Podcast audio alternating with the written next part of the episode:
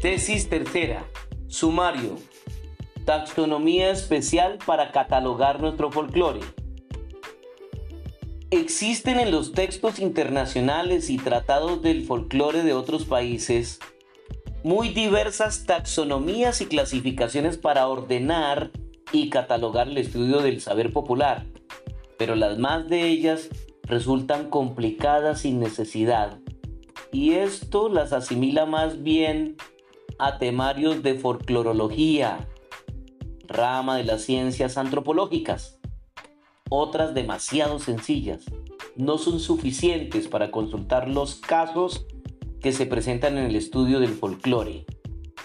Por tanto, ha sido necesario formar una nueva catalogación adecuada a las posibilidades de investigación en Colombia y referente al material típico disponible.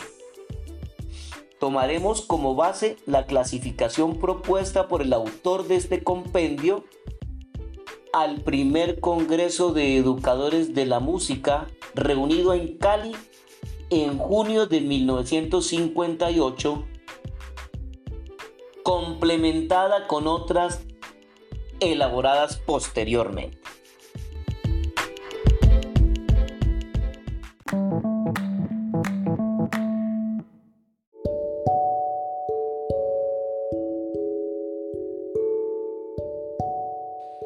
Divisiones para catalogar el folclore.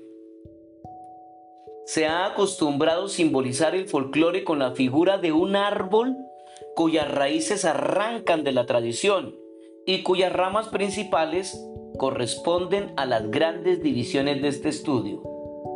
Las hojas de cada rama representan los diferentes temas particulares que se van a investigar y analizar este sistema resulta muy práctico, pero también ocurre que muchos países siguen un patrón internacional en el cual las divisiones resultan arbitrarias cuando no anticuadas, pues separan el folclore espiritual, material y sociológico como si todo el folclore no fuera sociológico o como si pudieran considerarse expresiones exclusivamente espirituales o exclusivamente materiales.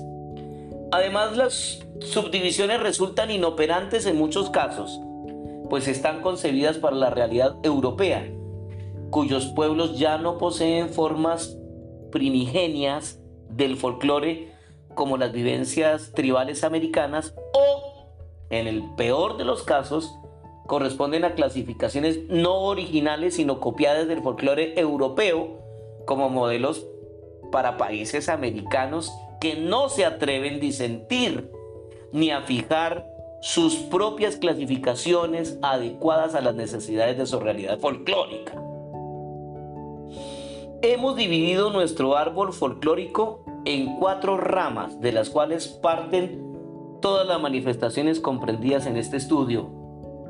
A estas cuatro ramas o posiciones folclóricas hemos denominado 1 folclore literario, 2, folclore musical, 3, folclore coreográfico y 4, folclore demosófico.